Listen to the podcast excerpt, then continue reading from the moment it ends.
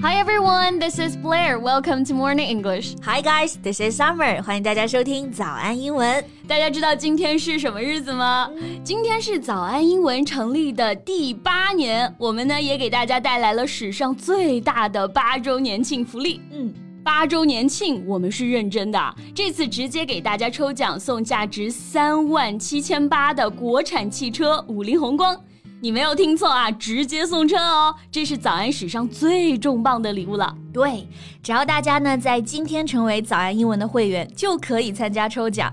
我们大奖呢还有 iPhone 十四、iPad 九代、坚果投影仪、追觅洗地机、石头扫地机器人、大疆无人机、Marshall 蓝牙音响、Switch、一艘动感单车、莱芬吹风机等等等等，一共呢有两千零二十二份大礼，保证百分百中奖。而且呢，这一次周年庆啊，我们是直接跌破了一折，跌破了一折。啊！嗯。我们课程原价是两千九百八十元一年，现在呢是六八八，买一年还送一年，大家就是每天不到一块钱啊，可以学两年。对，我们还会直接给大家送两个大礼，只要你成为我们的会员，就送价值一百九十八元的早安英文二零二三年中英双语日历，而且只要你是今天买的啊，我们还会额外送你一个八周年庆的周边盲盒，里面呢有花钱都买不到的早安周边，名额只有八十八个。对，这还远远不够啊！今年双十一呢，我们还会给大家送二零二三年海量直播课啊！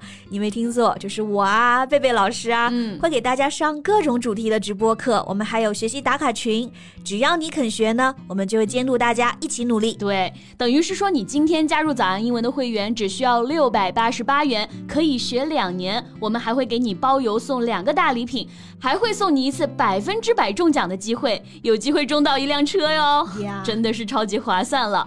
八周年庆的活动只有今天一天，赶紧微信搜索“早安英文”公众号，回复阿拉伯数字八。就可以了解我们的会员课，去抢八十八个名额啦。嗯，那像我们前几天啊，我就给大家上美剧课嘛，嗯，里面呢就有一句挺有意思的台词啊。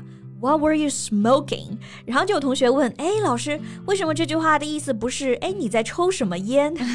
那其实这句话的意思是说你在抽什么风啊？你是不是傻啊？是的，because smoke here doesn't mean smoke a cigarette, but has something to do with drugs. 对，这里的 smoking 其实是指吸毒啊，所以如果说 What were you smoking？其实是在开玩笑的说，哎，你脑袋吸傻了吧？What were you thinking, you idiot？对， 比如说我之前买了早上六点的飞机票，嗯当时还觉得这是个好主意啊，真的是脑子进水了。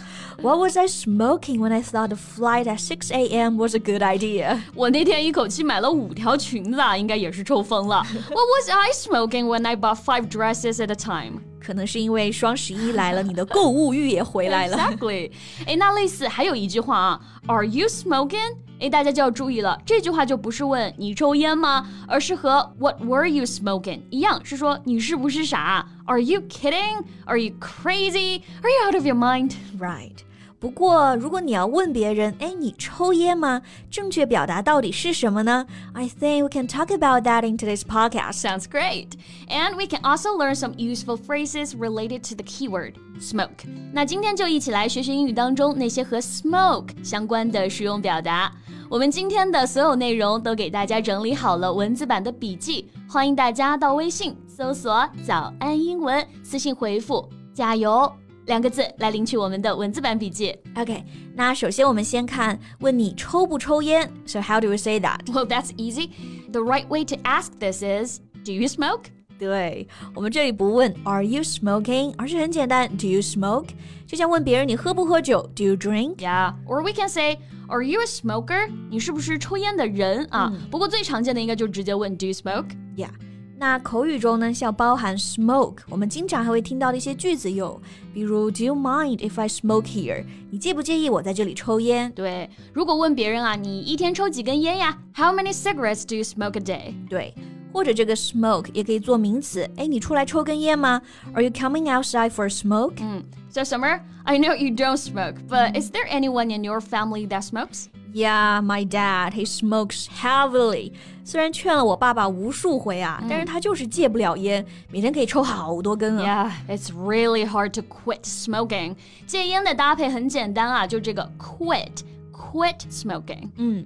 然后呢，我们可以来讲一下，如果一个人的烟瘾就特别重，可以怎么说？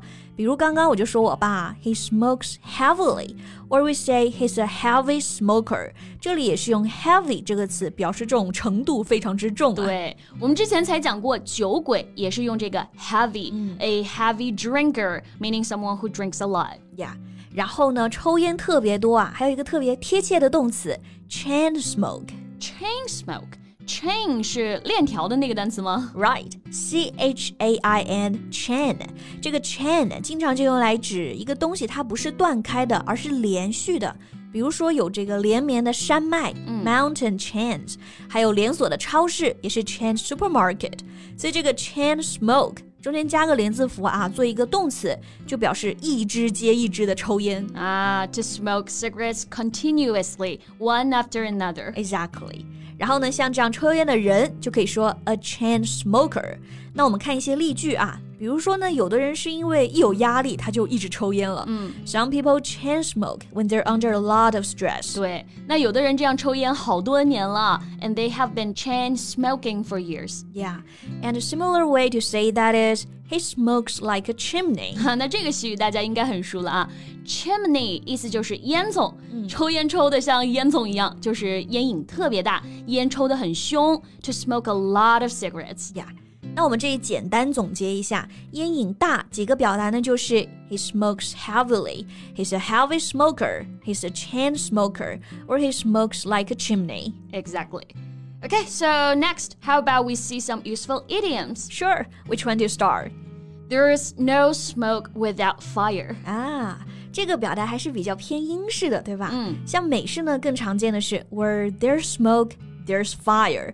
这两句话意思就是说，如果没有火，那肯定也没有烟。其实就是说呢，无风不起浪。Right. When people suspect something, there is normally a good reason for suspicion, even if there's no concrete evidence. 对，比如说，虽然这个谣言听上去有点离谱，但是无风不起浪啊。Although the rumor sounds fake, there's no smoke without fire. Right. Okay, moving on. The next one is a two-word phrase. Smoking gun, smoking gun，字面意思是在冒着烟的枪。 这里不是说一个人是大烟枪啊，but to make information that proves who committed a crime。对，表示确凿的罪证。这个表达还是源自于福尔摩斯的小说啊，嗯、意思就是你开枪了之后一定有证据，所以 smoking gun 其实就是表示实锤。比如说那个视频就是他撒谎的实锤，That video is the smoking gun that proves that he was lying。对，那最后我们再来看一个啊，When the smoke clears。